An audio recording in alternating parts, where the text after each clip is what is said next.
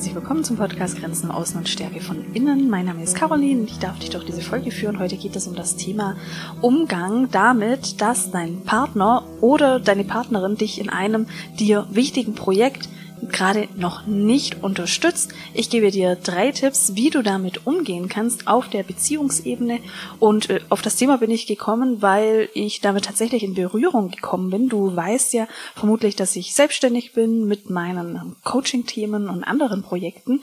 Und da bin ich im Austausch auch mit vor allem Frauen im Netzwerk und kriege da immer wieder mit, dass es gar nicht mal so selten ist, dass der Partner oder die Partnerin ja das Projekt nicht hundertprozentig unterstützt und dass die Selbstständigkeit und das Projekt Selbstständigkeit auf die Beziehung wirkt. Jetzt muss ich aber dazu ehrlicherweise sagen, der größte Teil an Frauen, die mir begegnen, die haben tatsächlich eben Support vom Partner oder der Partnerin. Da hält der andere den Rücken frei und springt sogar finanziell mit rein. Also aber dennoch ist es mir eben ein, zwei, dreimal begegnet, wenn ich im Austausch war mit anderen Menschen oder mit anderen Frauen. Wir schauen uns heute an, was da überhaupt passiert, also auf einer Metaebene, was passiert denn, wenn du dich gerade in einem Projekt nicht von deinem Partner unterstützt fühlst und drei Tipps, wer sich denke, was für dich hilfreich sein kann.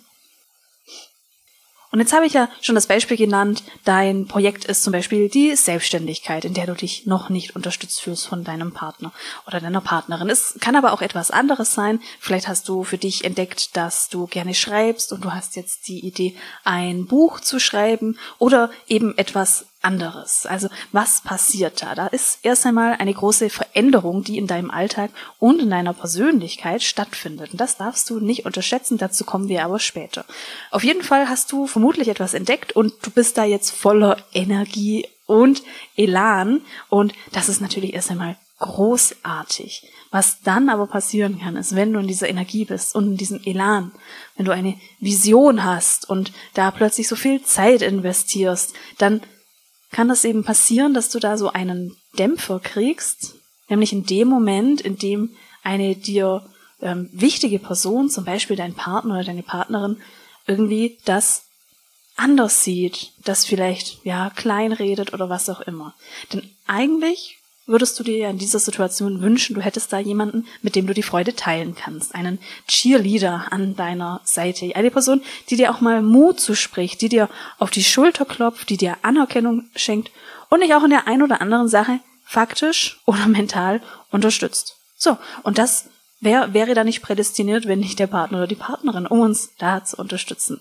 Jetzt ist es aber tatsächlich nicht so sondern ähm, du hast eine Situation, in der dein Partner oder deine Partnerin deine, dein ganzes Bemühen vielleicht eher belächelt, irgendwie den Ernst dahinter nicht sieht, vielleicht denkt, das ist so wie ein Hobby, in das man doch auch einfach mal nur zwei Stunden pro Woche investieren könnte. Oder noch schlimmer, er lehnt das Projekt vielleicht auch ab, spricht da abschätzend darüber. Also und zeigt durch Worte oder auch ohne Worte, dass er damit nicht einverstanden ist. Wie kannst du jetzt damit umgehen? Und zwar mit jedem Spektrum, also von belächeln bis ablehnen, wie kannst du damit umgehen? Da schauen wir uns nochmal die Metaebene an. Also worum geht es da eigentlich? Jetzt hast du etwas für dich entdeckt, das dir unglaublich viel Energie gibt, aber auch Energie nimmt und es ist für dich ein, ein unglaublicher Prozess, dass du das entdeckt hast. So, dein Buchprojekt, dein Blog oder deine Selbstständigkeit. Was jetzt passieren kann, ist, dass du in dieser Phase, wenn du Rückmeldungen kriegst, die du eben als kritisch oder negativ erlebst, dass es dir den Wind aus den Segeln nimmt. Und dann geht es aber nicht so sehr darum, dass diese Kritik dich schmerzt. Nein, erstens mal ist es so, wenn du eben etwas entdeckt hast, das so, das dich so begeistert, dann passiert etwas, du identifizierst dich mit dem Projekt.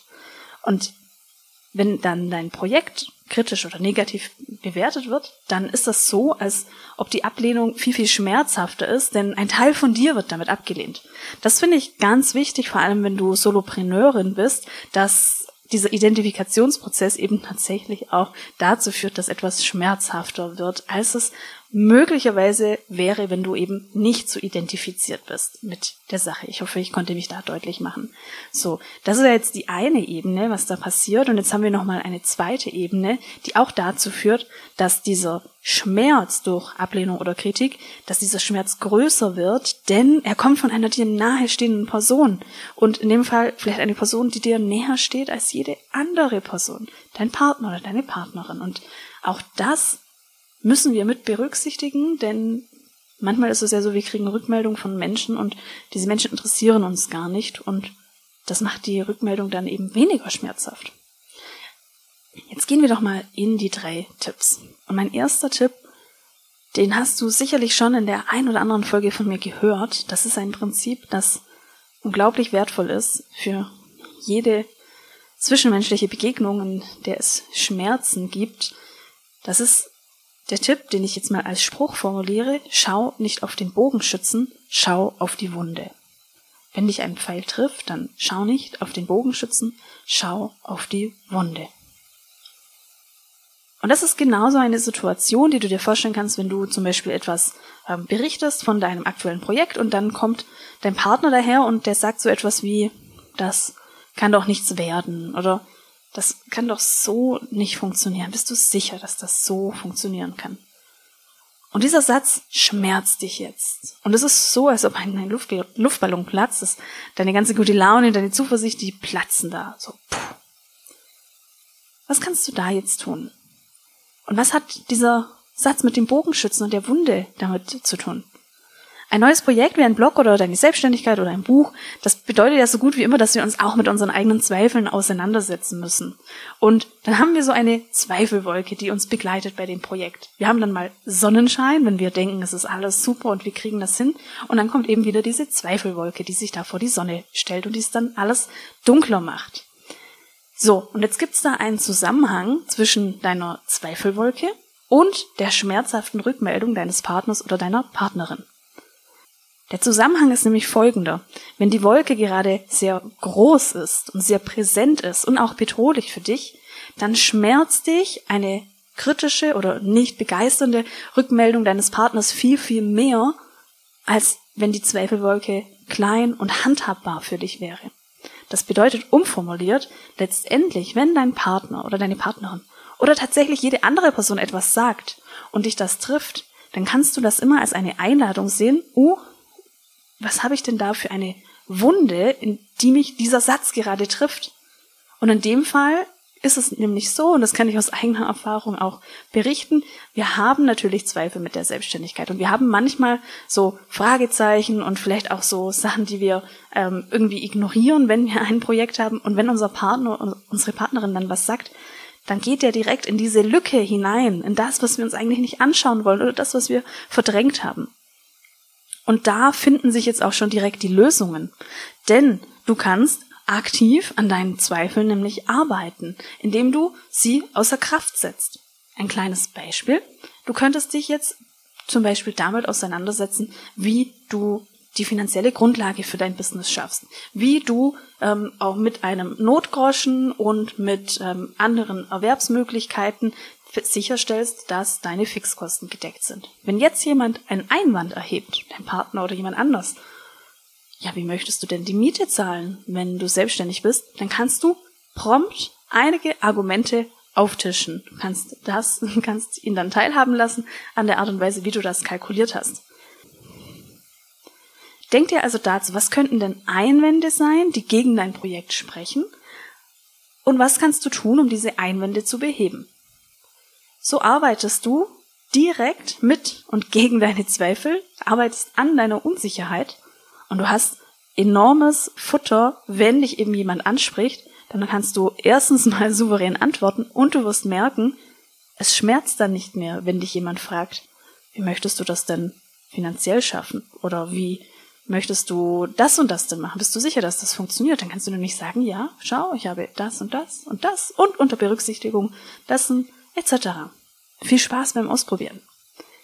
Jetzt gehen wir in den zweiten Tipp, wie du damit umgehen kannst, wenn dein Partner oder deine Partnerin dein aktuelles Projekt noch nicht unterstützt oder sogar ablehnt. Der zweite Tipp ist, geh in einen Deep Dive und ergründe die Ablehnung oder die Kritik deines Partners. Es ist nämlich so, dass wir in der Begegnung mit anderen Menschen und gerade in der Kommunikation mit anderen ganz oft verletzt werden. Und gerade in der Partnerschaft können diese Verletzungen sehr, sehr tief reichen. Jetzt ist es so und das ist ein Teil von meinem Menschenbild und das ist eine super hilfreiche Haltung. Wir können davon ausgehen, dass die andere Person uns nicht bewusst verletzen möchte, denn meistens kann sie einfach nicht anders. Es ist nicht die Absicht, die andere Person zu verletzen. Es geschieht aber dennoch. Aber auch das können wir für uns nutzen. Jetzt stell dir mal in der Partnerschaft vor, dass du und dein Partner, deine Partnerin, ihr habt jeweils eine Seite in euch, eine Art Leibwächter, eine Leibwächterin. Und diese Leibwächterin schaltet sich in bestimmten Situationen ein und verteidigt in euch liegende Bedürfnisse oder Werte. Das kannst du dir so vorstellen, wenn ihr zum Beispiel einen Paarkonflikt habt, dann ist es so, als ob Leibwächter und Leibwächterin die Säbel kreuzen. So, das sind dann diese Diskussionen, in denen es dann doch auch mal laut werden kann und in dem so ein Teufelskreis entsteht. Und es kann jetzt sein, wenn dein Partner etwas ablehnt, womit du gerade viel Zeit ähm, investierst oder viel Zeit verbringst, dann ist diese Ablehnung möglicherweise auch sein oder ihr Leibwächter, der sich da gerade eben nach vorne stellt und dann vielleicht auch mal Dinge sagt, die nicht ganz so passend sind. Und du könntest jetzt mal darauf hinschauen, was denn der gute Grund ist, dass dieser Leibwächter nach vorne kommt und diese möglicherweise unpassenden Sachen sagt über dein Projekt. Stell dich in die Schuhe des anderen. Oftmals sind es so Gründe, die uns gar nicht bewusst sind. Vielleicht hat dein Partner Sorge, dass du auf deinem Weg enttäuscht wirst. Oder er hat Sorge, dass du dich zu sehr verausgabst.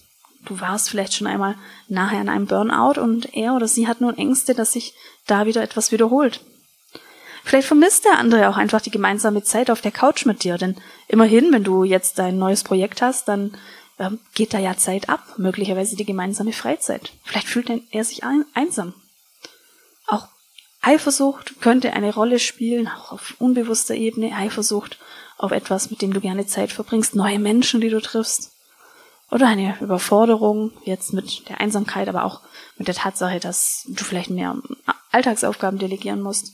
Auf jeden Fall geht es darum zu schauen, was ist denn das Bedürfnis dahinter? Worum geht es ihm oder ihr? Wenn du das verstehst versuchst zu verstehen, dann kannst du dadurch deine Kommunikation verbessern und dann auch viel leichter gemeinsame Lösungen finden, aber auch Grenzen setzen. Du weißt vielleicht, dass Kommunikation etwas ist, mit dem ich sehr, sehr gerne arbeite auf der Paarbeziehung. Schau auch gerne in den Show Notes. Ich habe da zum Beispiel meinen 5-Tage-E-Mail-Kurs verlinkt, ähm, den du für 0 Euro machen kannst und damit in die Grundlagen der Kommunikation und auch in den Bereich ähm, Deeskalation, Bedürfnisse erkennen etc. kommen kannst. Jetzt kommen wir zum dritten Tipp, auch ein Kommunikationshack. Mach es konkret und nutze die VW-Regel. Jetzt ist es so, dass wir sehr viel am Mindset arbeiten können. Wir können uns souverän und selbstbewusst machen, ähm, bei uns hinschauen, unsere eigenen Anteile, unseren Leibwächter, unsere Leibwächterin.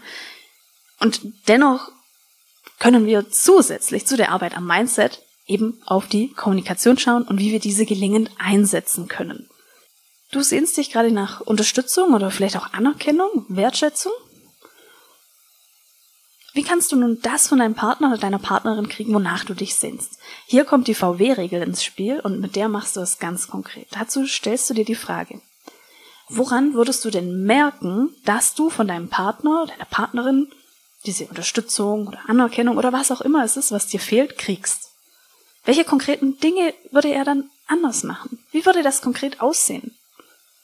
Anstatt zu sagen, ich sehne mich nach Unterstützung und Anerkennung, ich wünsche mir von dir Unterstützung und Anerkennung, stellst du dir die Frage, woran würde ich merken, dass er mich unterstützt, woran würde ich merken, dass er anerkennt, was ich leiste, dann kommt da vielleicht die Antwort, ich würde es daran merken, dass er mich anschaut, wenn ich ihm beim Abendessen von meinen Tageserfolgen erzähle.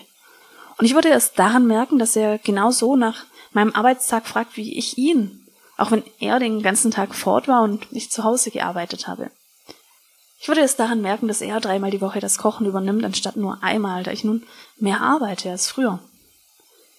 Du machst es so handhabbarer, leichter kommunizierbar und du erhöhst, erhöhst damit die Wahrscheinlichkeit, dass deine Wünsche auch in Erfüllung gehen.